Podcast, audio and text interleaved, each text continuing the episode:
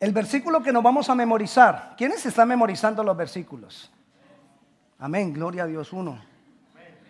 Dos. Dos. Ok. Dentro de ocho días voy a volver a preguntar. Vamos a memorizarnos primera de Pedro, capítulo 1, versículo 16. Dice, porque escrito está, sed santos porque yo soy santo. Es facilito. Escrito está. ¿Qué dice? Sed santos porque yo soy santo. Eso es como una demanda de Dios. Tú tienes que ser santo. Y yo te digo hoy, tú tienes que ser santo. Pero ese no es el sentido de eso. Para mí, ese no es una demanda. Es una gran bendición. Porque Dios lo que te está diciendo es, sed santo, porque yo soy santo. Pastor ya lo dijo, sí. A lo que me refiero es, tú puedes ser santo porque eres mi hijo y yo soy santo.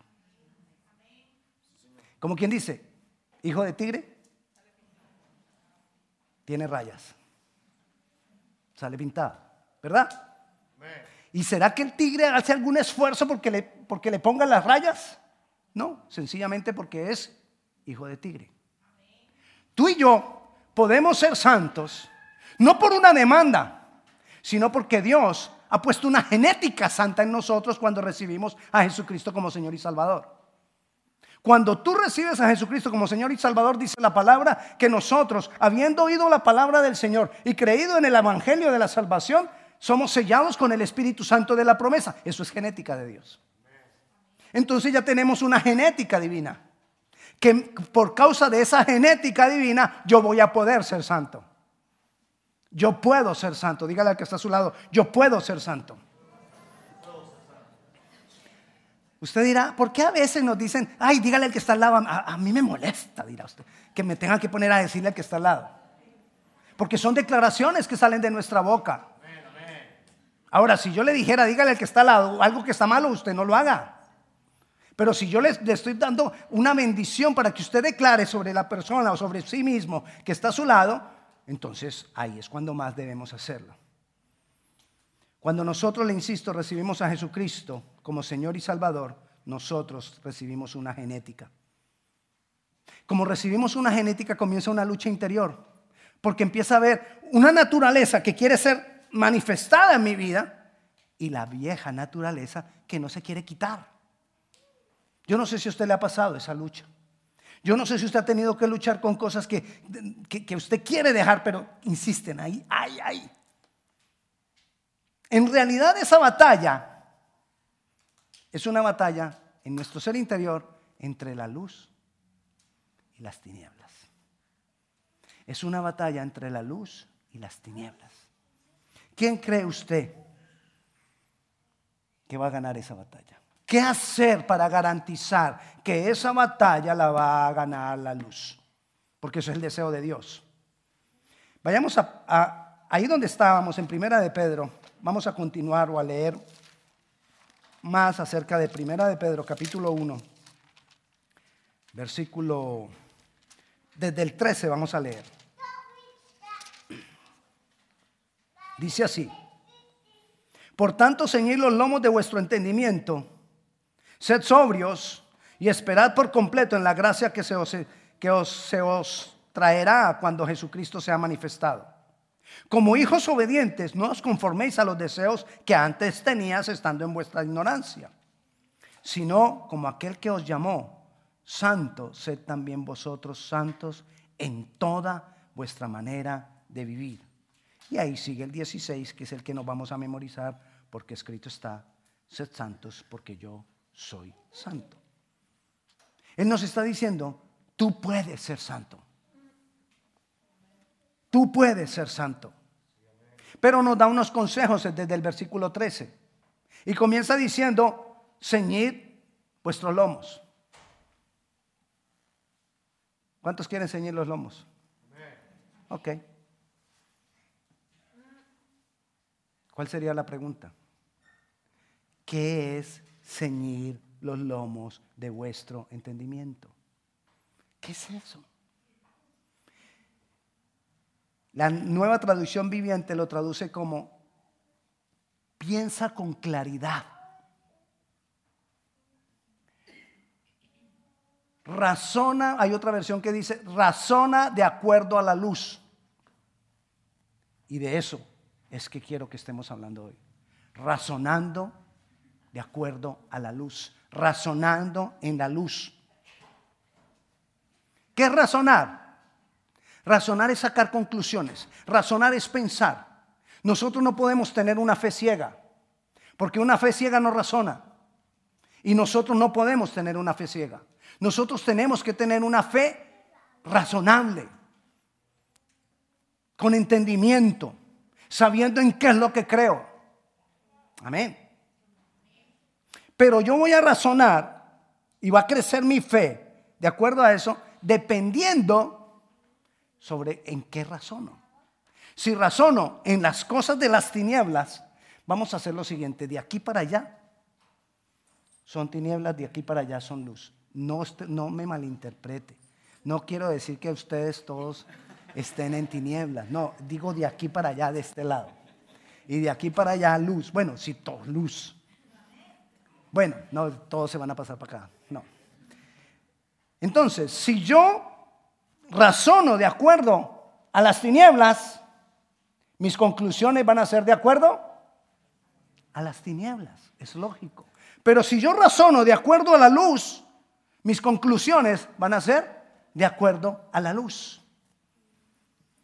Entonces, por eso el consejo de Pedro es, pensad con claridad, de acuerdo a la luz, con entendimiento, razonemos de acuerdo a la luz. Lee lo que dice la luz.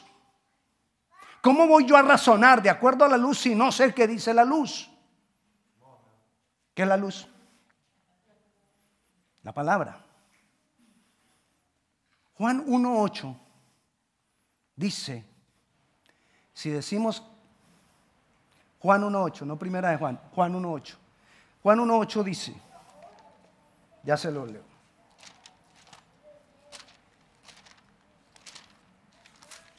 Dice así,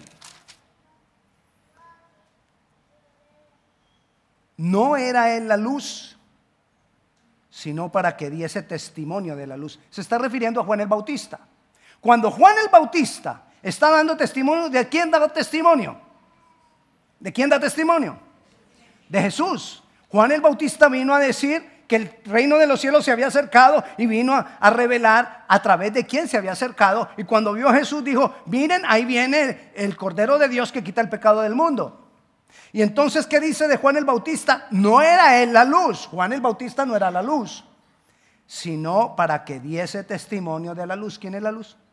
Jesús es la luz. Ahora, la palabra es luz porque la palabra me habla toda de Jesús. La palabra es totalmente cristocéntrica.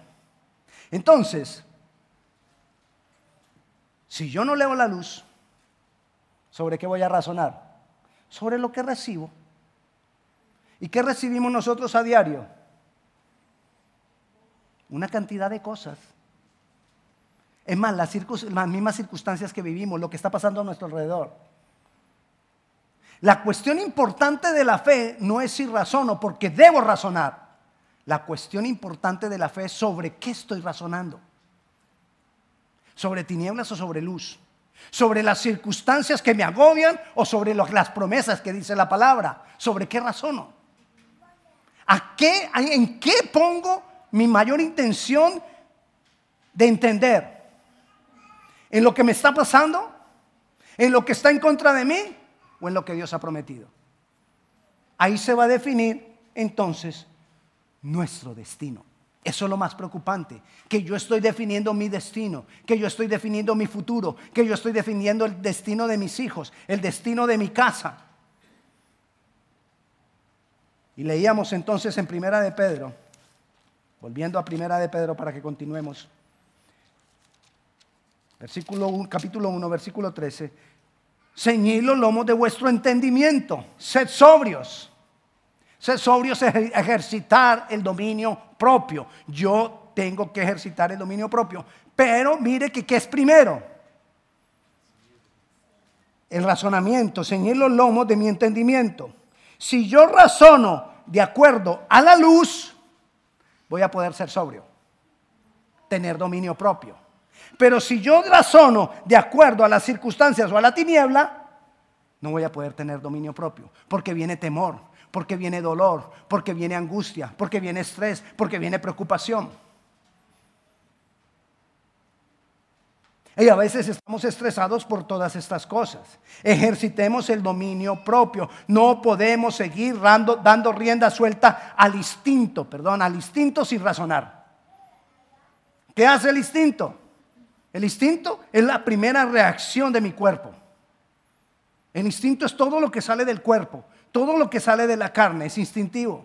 Tus reacciones sin pensar, sin razonar, son instintivas. Tus decisiones sin pensar, sin razonar, son instintivas, es puro instinto. En algunas partes eso lo llama la Biblia cosas de animal. El instinto es nuestra parte animal.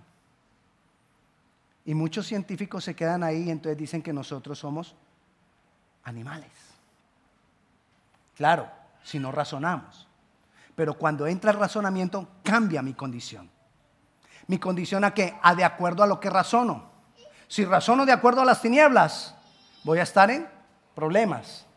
Si de acuerdo, si razono de acuerdo a la luz, entonces la luz va a cambiar las tinieblas. La luz cambia las tinieblas. Usted puede, en un lugar donde hay tinieblas, usted puede entrar con luz, ¿verdad? Pero en un lugar que hay luz, usted no puede entrar con tinieblas. ¿Cómo entra con tinieblas? Voy a traer aquí una lámpara de oscuridad. No hay de eso. No existe. Porque no se puede. Razonemos, no se puede. Pero donde hay oscuridad, yo sí puedo traer luz. Entonces yo tengo que cambiar mi razonamiento. ¿Sobre qué estoy razonando? Sed sobrios, tenga dominio propio. ¿Qué es eso? Yo tengo que, el dominio propio me lleva a que yo pueda mirar, de acuerdo al razonamiento que tengo en la luz, yo puedo compararme mis actos, mi vida, mis decisiones, mis reacciones. Yo no sé si le estoy confundiendo, pero si usted le confundo, usted va y lo lee, lo escucha más despacio en la casa, en la página web.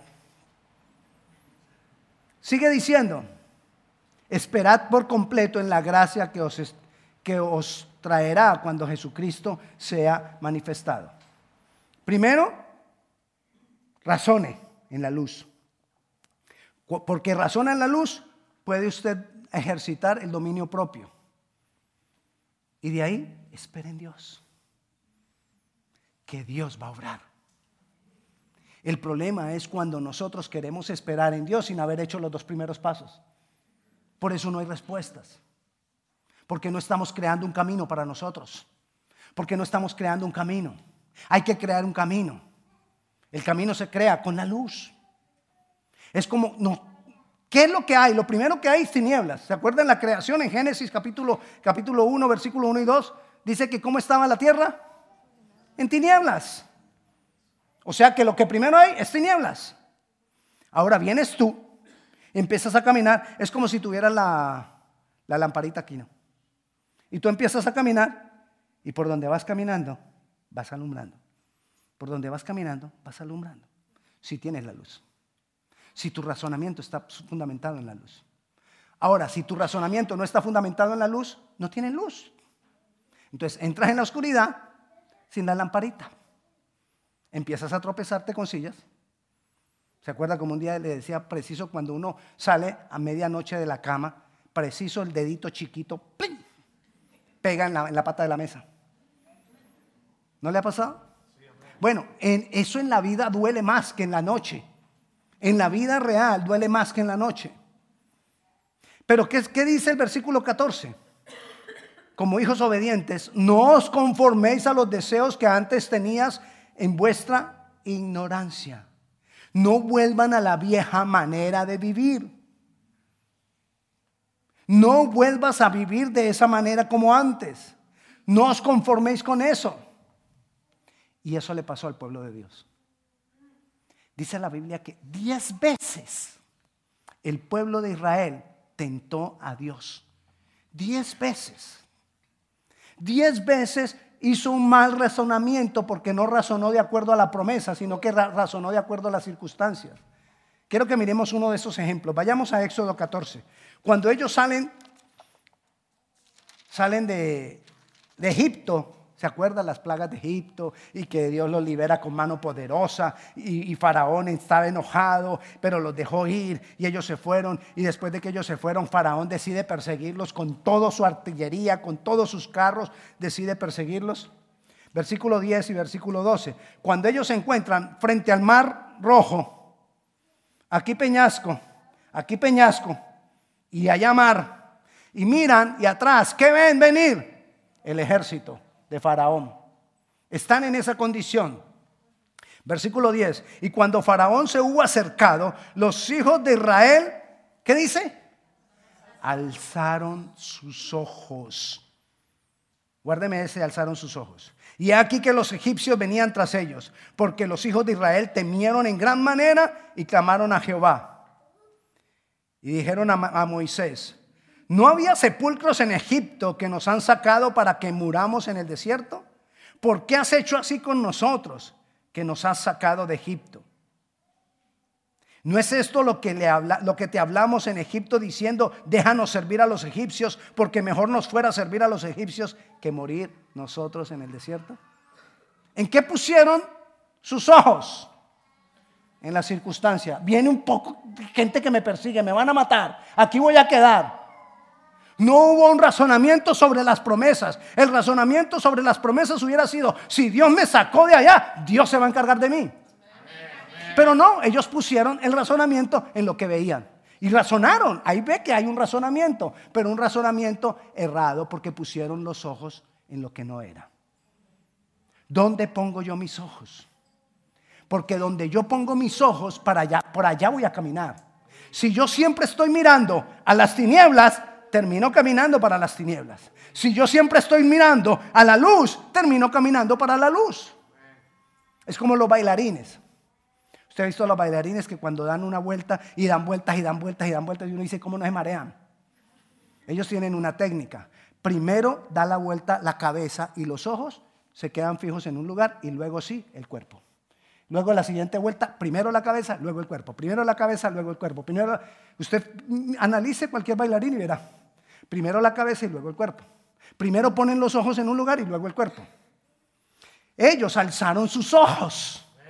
Primero pusieron los ojos en la caballería que venía contra ellos y ahí vino el temor. La pregunta es, ¿sobre qué estamos poniendo nuestros ojos? Tengo que razonar en la luz, tengo que poner los ojos en las promesas, tengo que poner los ojos en lo que Dios ha dicho. Tengo que mirar lo grande de la misericordia de Dios.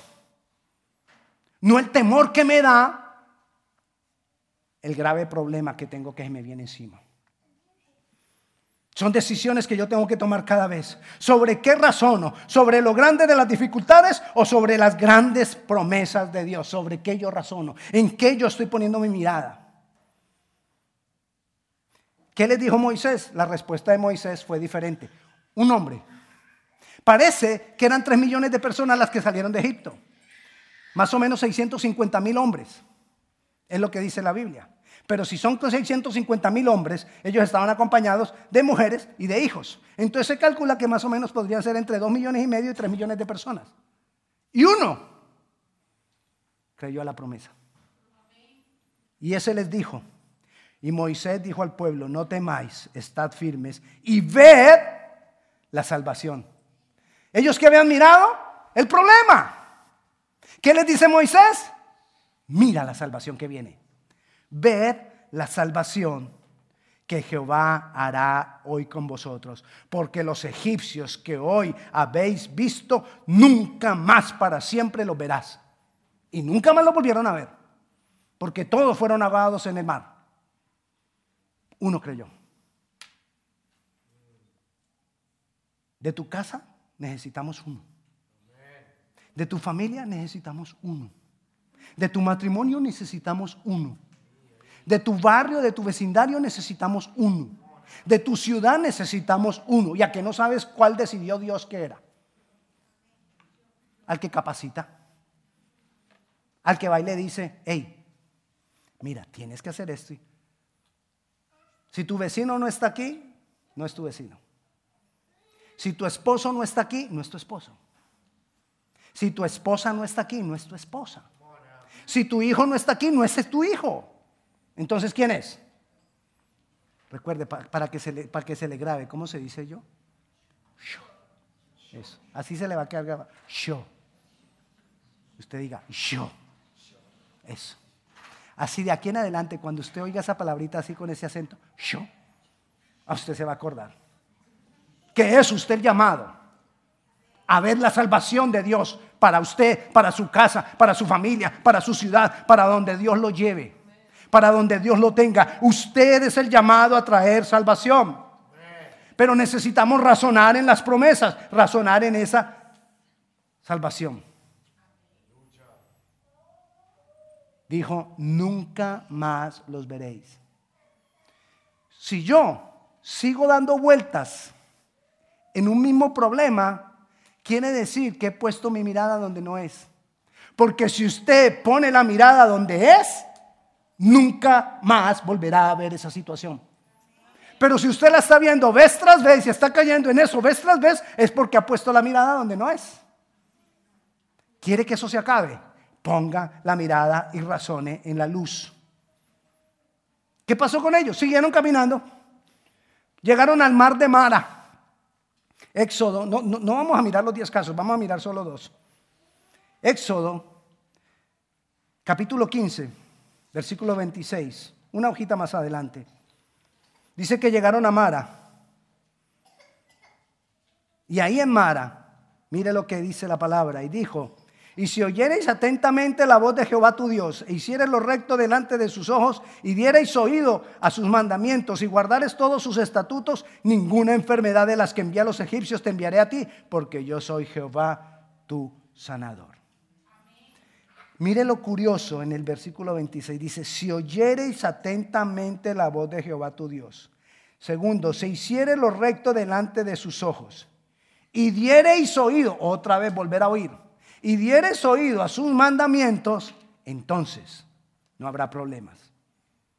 Dios vuelve y le da las promesas. Ellos que debieron haber hecho, razonado en las promesas. Bueno, ¿qué tengo? ¿Qué dice Dios que tengo yo que hacer para que esto se acabe? Pero no, ellos continuaron otra vez, otra vez, otra vez, otra vez, otra vez, diez veces, hasta que Dios dijo, no van a entrar a la tierra prometida la promesa que había para ustedes ya no la tienen. Para nosotros es muy fácil ver eso y decir, ay, qué, tercos. Ah, esa gente sí. Todavía con todos los milagros que vieron en el desierto. No se les acababa la ropa, no les faltó comida, los zapatos crecían con el pie de los niños. ¿Sí? Así dice la palabra. Los zapatos crecían con el pie de los niños y no se acababan. Todo era milagro. En el desierto todo es milagro. Porque ellos vivieron todos los días milagro tras milagro. Todo era milagro. Entonces uno dirá, ay, y, todavía seguían dudando de Dios. Porque nosotros ya vemos el resultado. Pero cuando no conocemos el resultado es algo sutil. De a poquitos que uno no se va dando cuenta. De acuerdo a donde uno tiene la mirada. Eso le pasó a Lot. Recuerda a Lot, el sobrino de Abraham. Lot estaba rico. Se había enriquecido por andar con Abraham. Pero como ya tenían tanta riqueza, estaban ya así con los, con los ganados de cada uno, estaban teniendo problemas. Entonces Abraham le dice a Lot, separémonos. ¿Para dónde vas tú? Si tú vas para allá, yo voy para el otro lado. Si tú vas para, allá, yo voy para el otro lado. Vaya a Génesis 19 rapidito y le muestro la decisión de Lot. Ah, pero antes le voy a decir, ¿en qué terminó Lot? Lot se fue a vivir a Sodoma y Gomorra. Allá llegó a ser uno de los jueces de Sodoma y Gomorra. Y cuando Dios viene a destruir Sodoma y Gomorra, Dios decide salvar a Lot por causa de Abraham. Y le dice a Lot, salga corriendo con su familia. Salió corriendo, ¿recuerda la estatua de sal? Que la mujer de esposa de él salió corriendo y volteó a mirar para atrás y quedó vuelta una estatua de sal. Bueno, él perdió todo y terminó viviendo en una cueva con sus dos hijas. Las hijas quedaron sin maridos. Y como no tenían marido, entonces dijeron, "Hm, vamos a quedar sin descendencia. Entonces la mayor, que era la más avispada, le dijo a la menor, en la noche lo emborrachamos y yo me duermo con él para yo tener descendencia. Y quedó embarazada. Y la siguiente noche la menor lo emborracharon y durmió con él y quedó embarazada. De ahí nacieron los amonitas y los, los edomitas. De ahí salieron. Pero no vaya allá. ¿En qué terminó Lot? Sin dinero, sin familia, borracho. ¿Por qué? Allá donde yo quiero que vaya. Vaya Génesis capítulo 19. Llegaron pues, yo ya les conté la historia, vamos a ir mejor al 30 del capítulo 19 para que miremos en qué terminó. Pero Lot subió a Zoar y moró en el monte y sus dos hijas con él, porque tuvo miedo de quedarse en Zoar y habitó en una cueva él y sus dos hijas. En eso terminó Lot. Pero quiero que vayamos a mirar cómo empezó la situación de Lot para llegar ahí. Capítulo 13, versículo 10. Y alzó Lot sus ojos. Este es el momento en que Abraham le dice, bueno, escoge tú si te vas para allá y yo me voy para el otro lado. Mire la decisión de Lot y analice lo que estamos hablando hoy. Razone sobre lo que estamos hablando hoy. Entonces dice el versículo 10. Y alzó Lot sus ojos y vio toda la llanura del Jordán. ¿Qué hizo? Vio toda la llanura. Puso los ojos en la gran llanura, que toda, era, eh, toda ella era de riego como el huerto de Jehová, como la tierra de Egipto en la dirección de Zoar, antes que destruyese Jehová Sodoma y Gomorra. Entonces Lot escogió para sí toda la llanura del Jordán y se fue Lot hacia el oriente y se apartaron el uno del otro. Y Abraham cam- acampó en la tierra de Canaán, en tanto que Lot habitó en las ciudades de la llanura y fue poniendo sus tiendas hasta Sodoma y Gomorra. ¿Qué hizo Lot? Puso la mirada en Sodoma y fue poniendo sus tiendas cada vez más cerquita. Y cada vez más cerquita. Y cada vez más cerquita. Porque allá se veía que, uy, eso allá hay plata, eso allá hay dinero, eso allá hay rumba, eso allá hay bendición, eso allá hay de todo. Puso los ojos en eso. No en Dios. No preguntó qué dice Dios, qué quiere Dios, qué haría Dios, qué me aconseja Dios, cuál es el consejo de Dios para mí, sino que puso los ojos en la grandeza, en el gran negocio, en la gran respuesta puso los ojos y razonó en las tinieblas. Recuerda que le decía que de acuerdo a donde yo ponga mis ojos, allá voy a caminar. Él puso los ojos en la oscuridad, en las tinieblas, y terminó siendo uno de los jueces de Sodoma y Gomorra. Pero a la final no tuvo nada, viviendo en una cueva. Todo esto es para qué? Para que nosotros entendamos que esto es sutil, que puede que no nos estemos dando cuenta si nosotros no hacemos un stop y empezamos a mirar sobre qué yo razono, sobre la luz o sobre las tinieblas. ¿En qué pongo mis ojos? ¿En las promesas de Dios? ¿O en las circunstancias? ¿En la abundancia? ¿En lo próspero? ¿En qué estoy poniendo mis ojos? Porque entonces cuando yo pongo mis ojos y razono en eso, allá voy a terminar. Pero si yo pongo mis ojos y razono en las promesas de Dios, entonces eso va a hacer que la genética, volvemos al principio, que Dios puso en mí se desarrolle. Y la batalla que empieza a haber en mi interior entre la luz y las tinieblas, triunfe la luz. Porque donde está la luz, las tinieblas se, se van. Pero todo, como comencé al revés para terminar, es donde yo pongo mis ojos, eso va a ganar la batalla.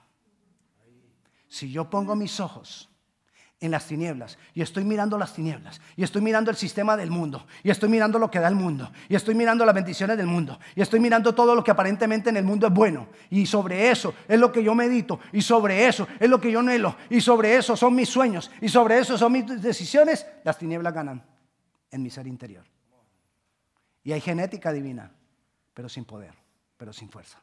Cuando yo pongo la mirada en las promesas, cuando yo pongo la mirada en la luz, cuando yo pongo la mirada en la palabra de Dios, cuando yo pongo la mirada en Jesús, que es la luz, entonces las tinieblas ganan.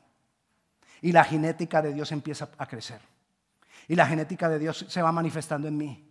Y va teniendo poder. Y va a haber más poder de Dios en mí. Y va a fluir poder de Dios en mí. Y donde yo vaya, poder de Dios se va a manifestar. Y lo que yo haga, poder de Dios va a hacer que se manifieste. Y voy a tener autoridad. Autoridad en mi casa, autoridad en mi vecindario, autoridad en mi ciudad, autoridad donde Dios me lleve, autoridad en mi trabajo, autoridad sobre mis hijos, autoridad para que haya generaciones después de mí. Y todo va a ser como Dios espera y como yo espero. La pregunta es, ¿dónde estoy poniendo los ojos? Sobre qué estoy razonando. Y el consejo es, razona sobre la luz. Razona sobre lo que dice Jesús. Razona sobre lo que Dios quiere para ti. Razona sobre lo que está en la palabra. Y sobre eso toma decisiones. La decisión a la que yo te invito hoy, ¿estás poniendo tus ojos en la luz? Tomemos la decisión de decirle al Señor, así ya muchas veces hayamos recibido a Jesucristo, Señor, yo pongo mi mirada en ti, Jesús. Ayúdame a quitar la mirada del mundo, del sistema del mundo. Yo necesito ser diferente. Yo necesito cambiar. Pongámonos de pie.